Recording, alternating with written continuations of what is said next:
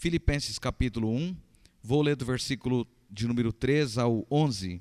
Diz assim: Dou graças ao meu Deus por tudo o que, é, o que lembro de vocês, fazendo sempre com alegria súplicas por todos vocês, em todas as minhas orações. Dou graças pela maneira como vocês têm participado na proclamação do Evangelho, desde o primeiro dia até agora. Estou certo de que aquele que começou boa obra em vocês há de completá-la até o dia de Cristo Jesus. Aliás, é justo que eu assim pense de todos vocês, porque os trago no coração, seja nas minhas algemas, seja na defesa e confirma, confirmação do Evangelho, pois todos vocês são participantes da graça comigo. Pois Deus é testemunha da saudade que tenho de todos vocês no profundo afeto de Cristo Jesus. Eu também faço esta oração, que o amor de vocês aumente mais e mais, em pleno conhecimento e toda percepção, para que vocês aprovem as coisas excelentes e sejam sinceros e inculpáveis para o dia de Cristo Jesus, cheios do fruto de justiça que vem por meio de Jesus Cristo, para a glória e louvor de Deus. Senhor, obrigado. Acabei de ler Sua palavra, que é poderosa, é santa. Eu peço agora que o Senhor possa falar conosco por meio da Sua palavra. Que o Seu Espírito Santo possa falar ao nosso coração, de forma que possamos não apenas ouvir a Sua palavra, mas que possamos é, obedecê-la e que ela possa edificar o nosso coração. Guarde cada pessoa que está me ouvindo agora, que o Seu Espírito Santo esteja a falar aos corações. Sua, sua palavra é poderosa e é, ela é espada de dois gumes. Ela, é, Deus prescruta o nosso coração, diz a Sua palavra. Fala conosco, nos abençoe em nome de Jesus. Amém. Amém. Que você seja abençoado pela pregação, pela ministração da palavra de Deus é, nessa noite. É, eu fico imensamente feliz de poder ministrar a palavra hoje, é, no dia do pastor, nossa igreja comemora o dia do pastor, a Igreja Presbiteriana Renovada do Brasil, no segundo domingo é, de junho. Obrigado ao presbítero Emerson aqui representando toda a igreja, nos homenageando, que Deus abençoe todos vocês. Eu estou diante de um texto aqui que eu fico é, maravilhado. O, o, apóstolo Paulo ele ah, está olhando, escrevendo para essa igreja e ele é, tem profundas recordações dessa igreja. É, eu estou é, me sentindo, como disse a vocês, privilegiado. E eu gostaria de chegar no final do ministério e olhar para a igreja, olhar para o ministério, na mesma perspectiva que o apóstolo Paulo olhou. Se você olhar na teologia paulina, na teologia de Paulo, na Bíblia, nas Escrituras, é, ocorre pelo menos 548 vezes a palavra Deus. Paulo cita Deus pelo menos 548 vezes em suas cartas. Só em Romanos a palavra Deus aparece 153 vezes no livro de Romanos. É, via de regra, nas cartas paulinas, Deus é mencionado logo no, de início. Então, vai sempre aparecer assim: Paulo, chamado para ser apóstolo, pela vontade de Deus. Essa expressão é sempre contínua, ela está sempre presente nos escritos de Paulo, do apóstolo Paulo. Então, Paulo faz questão de colocar Deus, de Deus é, aparecer primeiramente nos seus escritos. Né? A saudação, ela sempre segue nas cartas, e é sempre graça e paz da parte de Deus nosso Pai, e seguida sempre por ações de graças, graças a Deus Pai, né? sempre seguido de ações de graça as suas saudações. Há quatro assuntos importantíssimos nessa carta. Primeiro, Paulo fala da alegria, depois ele vai falar da unidade cristã, ele fala também da pessoa de Cristo é, na, nessa carta, e por fim, ele se refere à segunda vinda de Cristo. Ele vai falar tudo isso, é, é, ele fala para a gente em apenas quatro capítulos. Há uma riqueza em, em Filipenses, há uma grande riqueza em Filipenses para a nossa vida, para, nós, para o nosso crescimento espiritual. E aqui nós vamos é, observar Paulo fazendo agradecimentos a, a, a essa igreja. Primeiro ele faz agradecimentos e depois ele alerta essa igreja, ele chama a atenção dessa igreja para algumas coisas que são importantes. Primeiro, ele agradece, é, é, ele se desloca. É, Paulo está na prisão, ele está em uma prisão domiciliar, e segundo os escritores, vários comentaristas, Paulo está a aproximadamente mil quilômetros é, de distância da igreja de Filipos. Portanto, lá na prisão, numa prisão domiciliar, ele está se lembrando dessa igreja, ele está se dirigindo a essa igreja, a gratidão no seu coração por essa igreja. Ele também traz um alerta a essa igreja. Essa igreja enfrentava alguns perigos. É, havia quebra de comunhão nessa igreja, havia feridas internas, relacionamentos estavam quebrados nessa igreja. E ele alerta essa igreja para a importância dos relacionamentos interpessoais. A vitalidade da igreja também estava comprometida, a ponto da própria liderança da igreja não estar se entendendo. E Paulo vai se dirigir a essa igreja, vai falar a essa igreja. É? E há uma outra alerta que ele traz a essa igreja, que é quanto aos hereges, quanto aos falsos mestres. Paulo está falando dos falsos mestres. Havia dois problemas: o primeiro era os judaizantes, e o segundo era os gnósticos, o gnosticismo que estava, é, é, de uma certa forma, querendo se infiltrar nessa igreja, trazendo ensinos que não eram os ensinos que Paulo havia trazido a essa igreja. Então, lá na prisão, ele escreve agradecido, ele escreve agradecendo a Deus por essa igreja, pela generosidade dessa igreja, ao mandar Epafrodito, um dos membros dessa igreja, para estar com ele, para cuidar dele em uma prisão domiciliar né, na, na prisão domiciliar, tudo que o preso tinha ali com ele era um soldado. E ele ficava ali algemado naquele soldado para não fugir daquele lugar. Né? Ele tinha que estar numa casa, uma casa domiciliar onde ele morava, mas ele ficava ali um soldado romano o tempo inteiro acompanhando esse preso. E agora a igreja de Filipos manda Epafrodito para acompanhar Paulo nessa prisão. A semana passada nós ouvimos o pastor Ramsés Júnior ministrando a nós, e o, o, o, título do sermão foi O Começo de Muita Coisa. Eu quero falar a vocês nessa noite, é, recordando com gratidão. Vejam bem que a, apenas passados dois versículos, o versículo 1 e 2 do capítulo 1, quando o pastor Ramsés Júnior fala a nós de, é, de coisas que é, haviam se passado, o começo de muitas coisas. A partir do versículo 3, Paulo já começa a recordar com gratidão dessa igreja. Então, essa igreja foi uma igreja que trouxe muito significado, tinha muito significado para a vida e ministério do apóstolo Paulo. Primeiro, Filipos, uma igreja presente na memória do apóstolo. Olha o que diz versículos de 3 a versículo 6. Dou graças ao meu Deus por tudo o que lembro de vocês. Então Paulo trazia consigo profundas lembranças, lembranças importantes dessa igreja, recordações que trazem gratidão. Paulo tinha recordações dessa igreja que traziam gratidão ao seu coração. Há recordações que ferem o nosso coração. Há recordações que abatem o nosso espírito e provoca dor em nós. Há lembranças que são amargas e dolorosas. Há memórias que só trazem à tona a desesperança.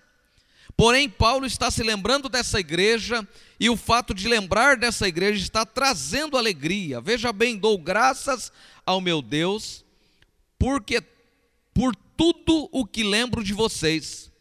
E aí ele segue dizendo: fazendo sempre com alegria súplica por todos vocês em todas as minhas orações eu falei no início da minha fala que eu gostaria de encerrar o ministério tendo boas recordações das igrejas pelas quais eu passei. Né? E Paulo havia passado por diversas igrejas, passado por Corinto, passado por Tessalônica. Mas quando ele fala de, de Filipenses, essa igreja é uma igreja importante, essa igreja é uma igreja, a primeira igreja plantada pelo apóstolo Paulo. Essa igreja é a primeira igreja cristã na Europa.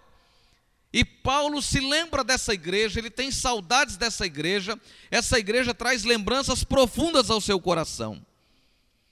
No entanto, quando Paulo volta ao passado agora, ele se lembra da igreja de Filipos, o seu coração se enche de doçura, de alegria, a sua alma está inundada de gratidão.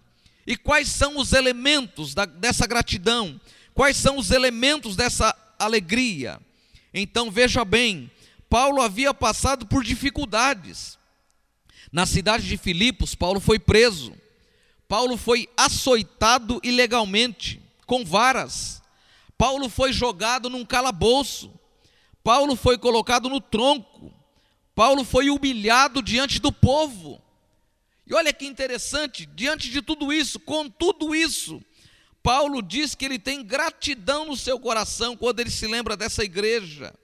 E ele diz que ele faz súplicas e ele não apenas suplica, ele não apenas ora, mas ele ora com alegria.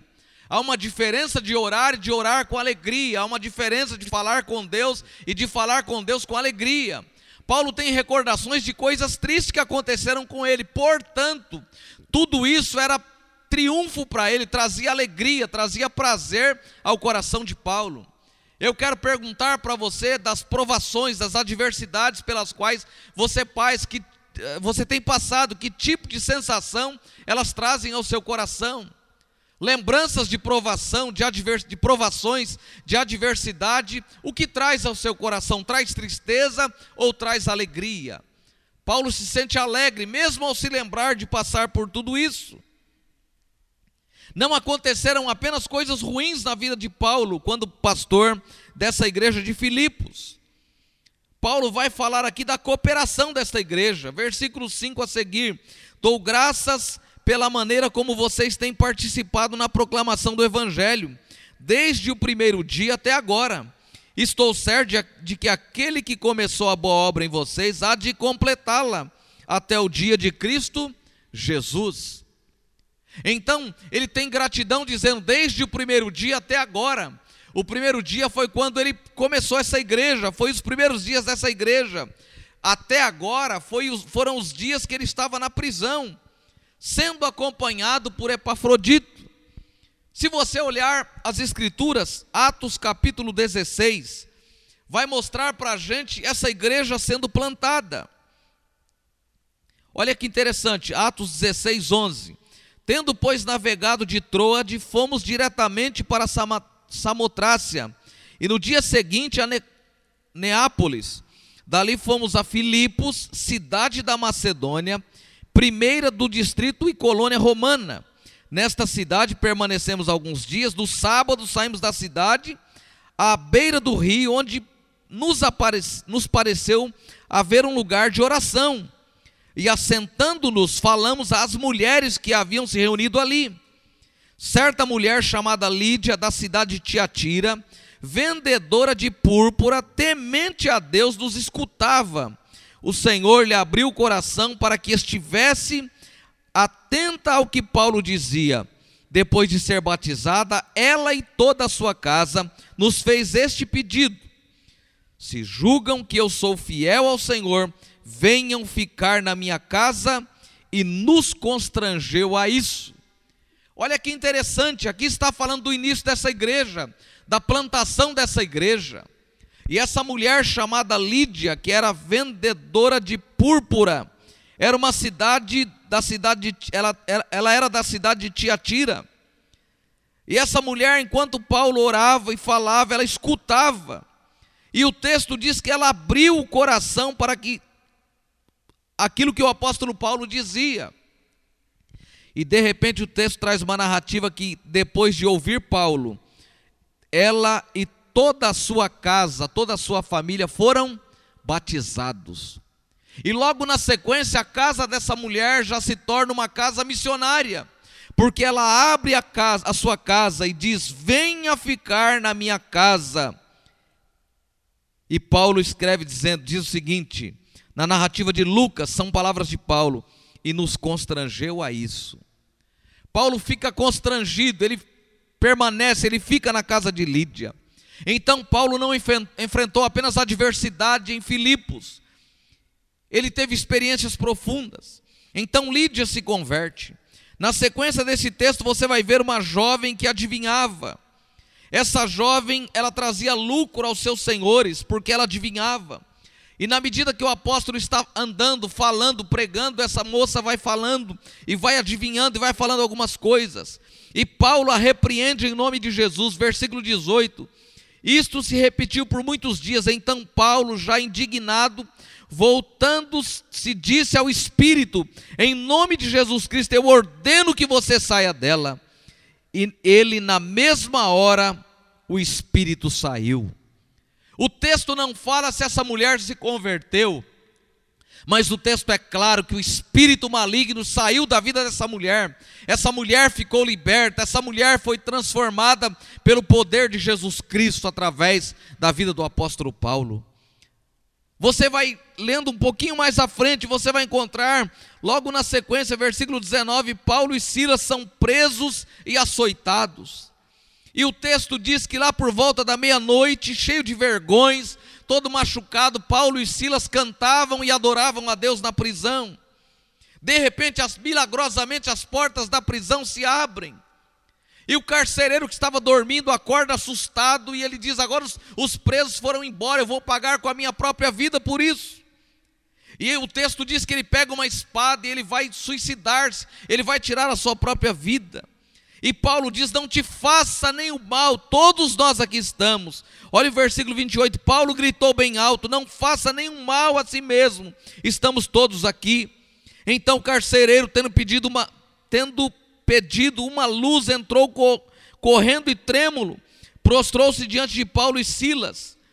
Depois, trazendo-os para fora, disse: Senhores, que devo fazer para ser, que eu seja salvo? Eles responderam: creia no Senhor Jesus, e você será salvo, você e a sua casa. Olha o versículo 34.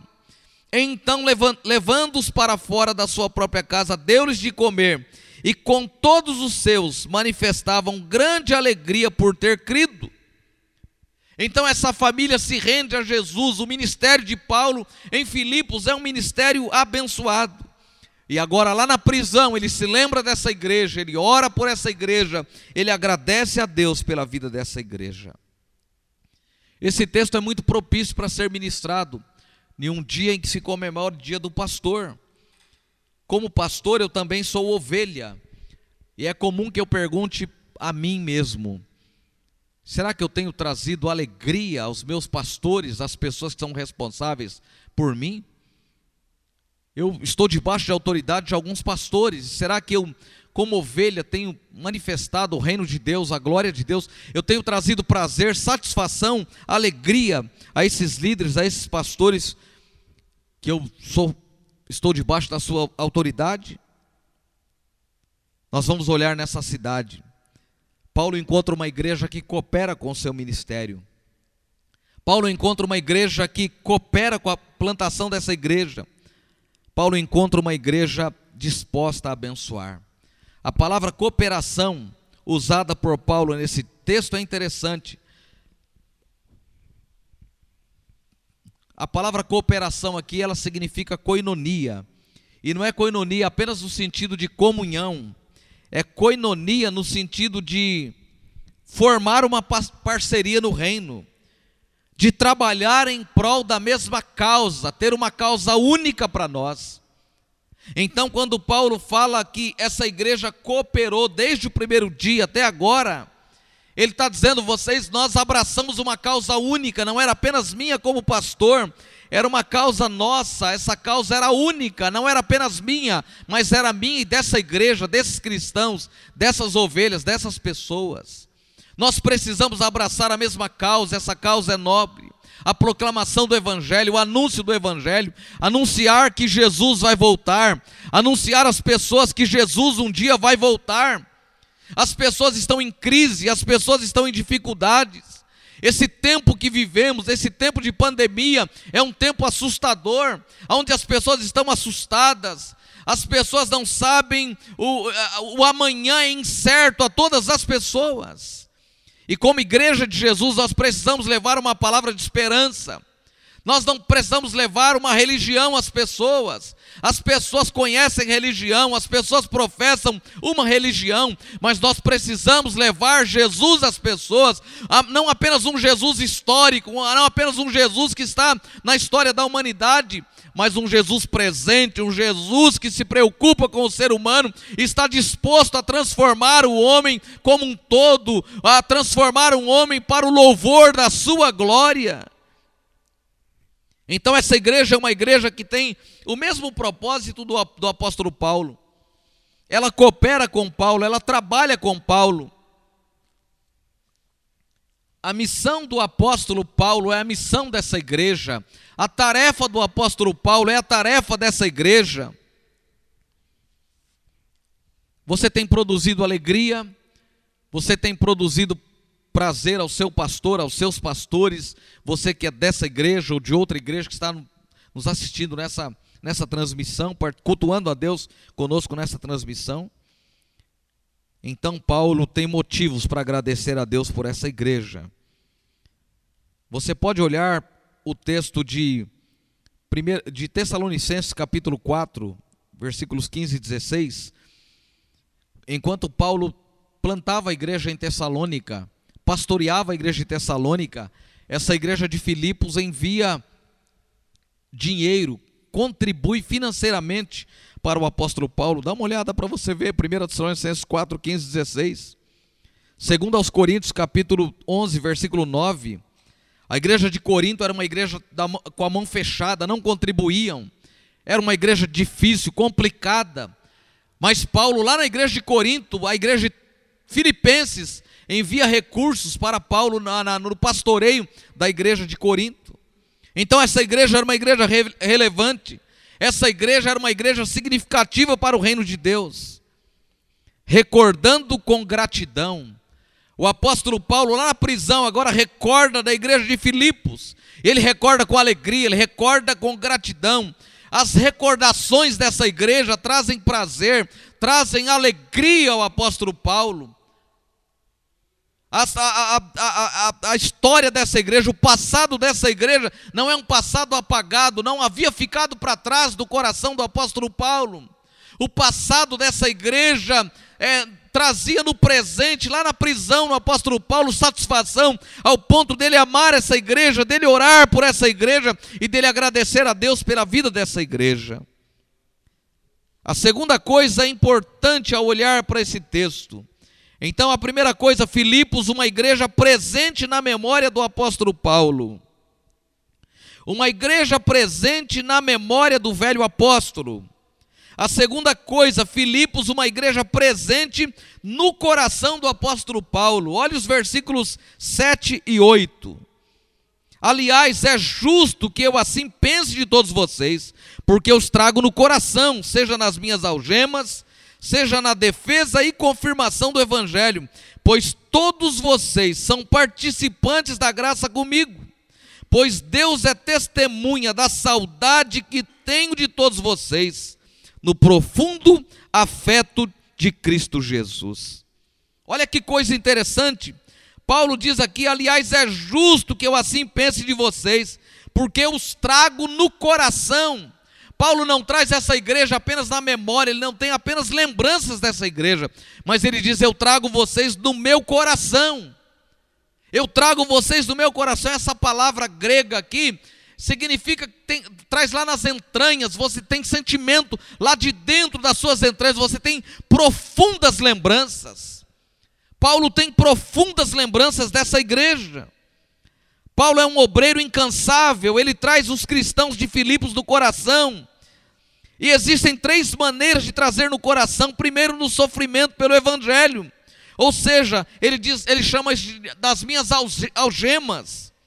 Ele traz esses irmãos do coração lembrando das suas algemas. Essa igreja, como nenhuma outra, foi solidária a Paulo em suas prisões. Ela foi um bálsamo para o apóstolo, o apóstolo Paulo nas suas horas mais difíceis. Você vai olhar lá a partir do capítulo 2, eles enviam Epafrodito para acompanhar Paulo naquela prisão domiciliar. Paulo estava preso dentro de casa com um soldado romano ao seu lado, e essa igreja manda uh, um membro dessa igreja, um dos líderes dessa igreja, para acompanhar Paulo na prisão. Então, Paulo não traz essa igreja apenas na memória, ele traz essa igreja no coração. Olhar para a memória é olhar para trás, mas olhar para o coração é ser pulsado e olhar para o presente, sentir é, é, pulsações do presente. Paulo está na prisão, mas ele é grato pela vida dessa igreja. E ele diz: é justo que eu, que eu pense assim, porque eu trago vocês do meu coração.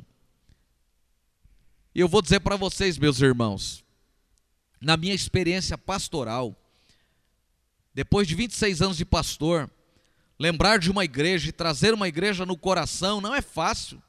Não adianta eu falar aqui para vocês que tudo é maravilha o que acontece na igreja, que não é tudo maravilhas, não. Você tem às vezes tristezas profundas. Você pensa às vezes em voltar atrás, porque você lida com pessoas, e pessoas são todas diferentes. Mas aqui há uma palavra que faz toda a diferença. Alguns dias atrás, nós, uh, uh, o presbitério, nós ouvimos um pastor, que eu tenho muita admiração por ele, e ele falou online, trouxe um estudo para nós, os pastores, e para minha alegria, ele falou exatamente Filipenses capítulo 1. E ele falou que o termo que Paulo usa aqui é muito profundo. Olha o que diz o versículo 8: Pois Deus é testemunha da saudade que tem de todos vocês. É como se ele tivesse. Ele está exatamente reafirmando aqui: Deus que prescruta e conhece o coração, ele sabe que eu tenho alegria, que eu trago vocês do meu coração. É muito comum você ouvir muitos pastores, muitos líderes que foram feridos, machucados e que não querem ter a menor recordação de muitas igrejas. Porque coisas boas e ruins ocorrem no relacionamento interpessoal. Mas Paulo diz: Deus é minha testemunha, eu não estou mentindo para vocês. É como se ele dissesse isso: eu trago vocês no meu coração. Então, primeiro, ele traz essa igreja nos seus sofrimentos pelo Evangelho. Essa igreja está com ele no sofrimento. Ele está na prisão, mas essa igreja manda alguém estar com ele lá na prisão. Ele traz essa igreja na obra do Evangelho, ou seja, na defesa e confirmação do Evangelho, é o termo que ele usa. Paulo foi tanto um apologeta quanto um missionário. Paulo tanto plantava igreja, tanto pregava, tanto anunciava o evangelho, como ele, ele ia na defesa do evangelho. A apologia é defender, é defender, é ser um, um defensor do evangelho. Paulo defendia o evangelho. Tanto é que ele escreve essa igreja advertindo ela para tomar cuidado. Estava preocupando Paulo os falsos mestres, os judaizantes, os gnósticos, estavam preocupando Paulo de minar nessa igreja, de ensinar coisas erradas, heréticas a essa igreja. Então, defesa é apologia do evangelho. Ele se refere aos ataques que vêm de fora, que tentam infiltrar, que tentam entrar na igreja, que tentam, ele usa termos aqui muito fortes, assaltar. Os inimigos querem assaltar o cristianismo, assaltar a igreja, invadir a igreja. Nas suas cartas, ele usa termos como este. O cristão deve estar disposto a ser um defensor da sua fé. Pedro diz que, se chamado, nós precisamos dar razão da nossa fé. Se chamado, você precisa explicar sobre a sua fé, sobre a sua fé em Cristo Jesus. E Paulo ensina essa igreja, Paulo ama essa igreja. A terceira coisa que Paulo traz essa igreja no coração é por causa da compaixão de Cristo.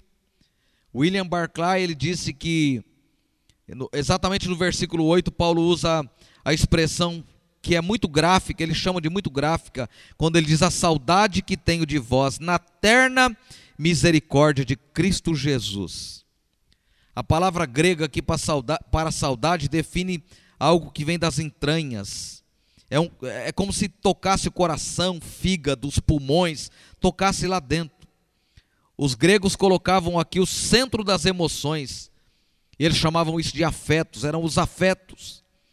Assim, o que Paulo está dizendo é que suspira pelos crentes de Filipos com a mesma compaixão que Jesus havia morrido por aquela igreja. Ele toma o próprio Deus como testemunha. Ele traz Cristo como testemunha daquilo que ele havia feito com aquela igreja, por essa igreja, com esta igreja. Como está a sua caminhada com Cristo? Se você fizer uma análise, é mais motivo de alegria ou de tristeza? Para os seus líderes, para a sua liderança? Como que qual seria a sua resposta? É o que Paulo está dizendo aqui, é que ele suspira, ele tem saudade, ele ama, ele gostaria de estar perto desses cristãos.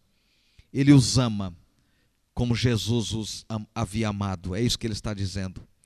O amor que Paulo sente pelos cristãos de Filipos não é outro senão o mesmo amor de Cristo. E ele define isso como gratidão. Ele agradece por tudo, versículo 3.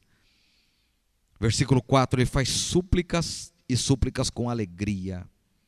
Versículo 7, ele diz que ele pensa positivamente sobre todos esses cristãos. E no versículo 8 ele externa a saudade que ele tem desses cristãos.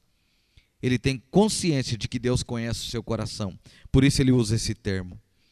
O que justifica tudo isso é que ele é movido pela mesma compaixão de Cristo. Não dá para ser cristão, não dá para servir a Cristo se nós não formos pequenos cristos, se o nosso coração não se comover pelo que sofre, por aquele que está distante de Jesus, pelos perdidos, pelas pessoas que estão juntos conosco na nossa casa, se não nos movermos, se não tivermos compaixão pelas pessoas que servem a Cristo conosco, que são falhos, são humanos, e que erram, e que falham, e que são dignos do nosso perdão, da nossa compaixão, da nossa misericórdia. O que Paulo está dizendo é isso: eu amo vocês com a mesma compaixão que Cristo nos amou e se entregou por nós.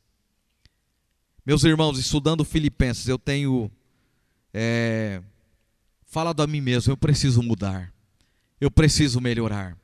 Eu tenho dito para mim mesmo: eu preciso melhorar. Eu tenho que tomar uma decisão na minha fé, na minha caminhada com Deus. Eu preciso melhorar, eu preciso ser amanhã melhor do que hoje, hoje melhor do que ontem. Eu preciso melhorar, eu preciso voltar ao primeiro amor. Esses crentes povoaram a mente de Paulo. Eles moravam na mente do veterano apóstolo. Paulo sente saudade desses irmãos com tamanha intensidade que chega a dizer que ele os ama no coração e ele toma Deus como testemunha disso. Então, recordações com gratidão. Ele traz recordações na sua memória. Ele traz recordações, ele tem recordações no seu coração. E por último, por fim, Paulo, é, Filipos, uma igreja jamais esquecida nas orações do velho apóstolo.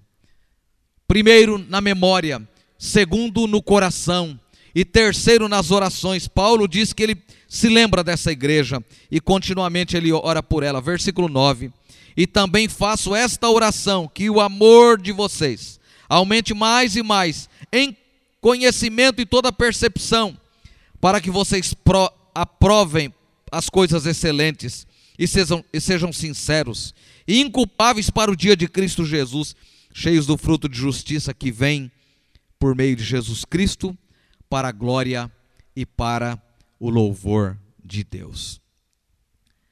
Então, lembranças que estão na memória, lembranças que estão no coração do apóstolo mas lembranças que, lembranças que se externam também na oração. Ao falar com Deus, ele fala dessa igreja. Paulo os traz nas orações. Quem ama, ora. A forma mais efusiva de mostrar amor por alguém é interceder por ele, é orar por ele. Você ama alguém? Então ore por ele. Você ama sua família? Você ama amigos que ainda não conhecem a Cristo? Então apresente Cristo a eles. Ore por eles. Abençoe a vida deles. É a melhor maneira de externarmos o nosso amor. É orando pelas pessoas, é falando com Deus acerca das pessoas. Paulo jamais esteve tão ocupado ao ponto de não poder se dedicar à oração. Quantas vezes nós estamos tão ocupados na nossa caminhada com Deus que oramos apenas quando precisamos de alguma coisa, apenas quando temos necessidade. Oração não é isso. Oração não é apenas petição. Oração é a maneira de nos relacionarmos com Deus. Entra no teu quarto e fechada a tua porta, o teu pai que te vê em secreto te recompensará. Mateus capítulo 5, capítulo 6. Entra no teu quarto, quarto fechado a tua porta o teu pai que te vê em secreto te recompensará. nós não podemos estar tão ocupados ao ponto de não podermos falar com Deus. Paulo trabalhou exaustivamente. É só olhar as escrituras que vemos isso, mas nunca o seu trabalho roubou o tempo da sua oração. Nunca o trabalho do apóstolo roubou o tempo de estar com Deus, de orar. E aqui ele faz menção da sua oração por essa igreja. O reverendo Hernandes Dias Lopes ele usa o seguinte termo: o apóstolo Paulo jamais esteve tão envolvido com a terra ao ponto de não ter tempo para os céus. Paulo nunca esteve tão envolvido com a terra ao ponto de não ter tempo para ouvir o céu, para ouvir Deus, para falar com Deus, para se dirigir a Deus em oração. E ele não faz relato que ele apenas ora, mas ele diz: Eu oro por vocês. Ele ora por esses cristãos. Eu faço e também faço oração, que o amor de vocês aumente mais e mais. E é interessante que ele faz menção de uma coisa: só há uma maneira do nosso amor aumentar mais e mais como que é isso? Quando nós conhecemos a Deus. Ele diz: Eu oro para que o amor de vocês aumente mais e mais em conhecimento. Então, quanto mais se conhece a Deus, mais nós amamos. Você quer amar alguém? Então conheça a Deus, caminhe com Deus, ande com Deus. Quanto mais você andar com Deus, mais você vai amar as pessoas, mais você vai amar a sua esposa, mais você vai amar é, o seu marido, mais você vai amar os seus filhos, mais você vai amar os seus irmãos, mais você vai amar os seus inimigos. Não há galardão para aqueles que amam apenas os seus amigos, devemos amar os nossos inimigos. Nós éramos inimigos de Cristo e Ele nos amou quando nós ainda não o havíamos reconhecido como nosso Salvador. Ele nos amou intensamente ao ponto de ir para a cruz no nosso lugar. Esse é o modelo referencial Amor na Bíblia tem um alto padrão, referencial para amar. É Cristo, eu só posso amar, eu devo amar como Cristo amou, como Ele amou a sua igreja. Paulo escreve em Efésios capítulo 5 que a maneira lá que o marido deve amar a esposa é da mesma maneira que Cristo amou a igreja, se entregando por ela. É um amor que renuncia a si mesmo, é um amor que abre mão do seu próprio direito, é um amor que não olha as coisas que estão ao lado, não olha, não olha as objeções, não olha a, a sua vontade, não olha o seu próprio prazer, mas é firmado na vontade de Cristo, no amor de Deus. Deus nos amou, porque Deus amou o mundo de tal maneira que deu o seu único filho, para que todo aquele que nele crê não pereça, mas tenha a vida eterna. Se você tem dificuldade de amar, se a sua barreira é o amor, você precisa pedir misericórdia para Deus. Amar é uma decisão. Deus decidiu nos amar e por isso enviou Jesus Cristo para morrer na cruz por nós. Aleluia. Ele fala desse amor que aumenta mais e mais. Paulo não escreve aos Filipenses como a um povo que tem falta de amor. Não é isso que ele está escrevendo. Mas ele está escrevendo dizendo que o amor dessa igreja deve aumentar mais e mais. Amém? A uma das igrejas lá em Apocalipse, eles haviam perdido o primeiro amor. É, não é o problema dessa igreja, mas ele ora para que essa igreja ame mais, para que esses cristãos se amem muito mais do que eles se amavam, para que haja uma intensidade nesse amor. De que maneira então cresce o amor? Quando perguntamos em que caminho o amor pode crescer mais e mais, a resposta é que o crescimento do amor é controlado e dirigido pelo controle do conhecimento e do discernimento. Quando eu conheço, eu passo a discernir as coisas boas e ruins que estão à minha volta. Então esse amor aumenta, eu passo a conhecer e eu passo a ter discernimento. A palavra conhecimento aqui é, é, é no grego é epignosis ela ocorre pelo menos 21 vezes no Novo Testamento, sempre se referindo ao conhecimento das coisas de Deus. Então, conhecendo a Deus, caminhando com Deus, e não, não dá para ler todos os textos aqui, mas eu anotei vários textos que poderíamos ler nessa caminhada. Conhecimento é o meio da salvação, que é descrita como conhecer a verdade, 1 Timóteo capítulo 2, versículo 4. 2 Timóteo capítulo 2, versículo 25, Hebreus 10, 26. Então, conhecer a verdade. Deus vai se revelando a nós na maneira que nós vamos lendo as Escrituras e queremos conhecê-lo. A gente não fica conhecendo Deus quando alguém para e vem falar de Deus sobre nós, não. É, é, lógico que nos ajuda, contribui, mas você quer conhecer a Deus, leia a Bíblia, leia as Escrituras, Deus vai se revelando a você. Não, mas a Bíblia é difícil para interpretar. Não, não, não, não. É o Espírito Santo que vai te ensinar, é o Espírito Santo que vai falar ao seu coração. Então, conhecimento como meio da salvação. Conhecimento é uma marca do próprio cristão, de acordo com 1 Pedro capítulo 1, versículo 2. É uma marca da vida cristã, é uma marca do cristão. Conhecer a Deus, conhecimento então é marca da vida cristã. Conhecimento é uma das evidências do crescimento do cristão. Colossenses capítulo 1, versículo 10, você quer ver se alguém cresceu? Olhe para o conhecimento que ele tem de Deus. Crescimento é medido pelo conhecimento que temos. Conhecimento é o estado do cristão que atingiu a plena maturidade. Efésios capítulo 4, versículo 13. Conhecer a Deus em pleno conhecimento, crescendo em maturidade. Que Deus nos abençoe e que ele nos conduza em triunfo, em verdadeiro crescimento. Para que o amor, para que o amor deve crescer? Logo surge essa pergunta, para que os, os crentes aprovem as coisas excelentes. Eu só consigo aprovar as coisas excelentes quando o meu amor cresce. Se você está aprovando coisas que não são excelentes, é porque está faltando crescimento no seu amor. Amém? Precisamos amar intensamente. A palavra de Paulo para um, para que ele usa aqui para provar, né?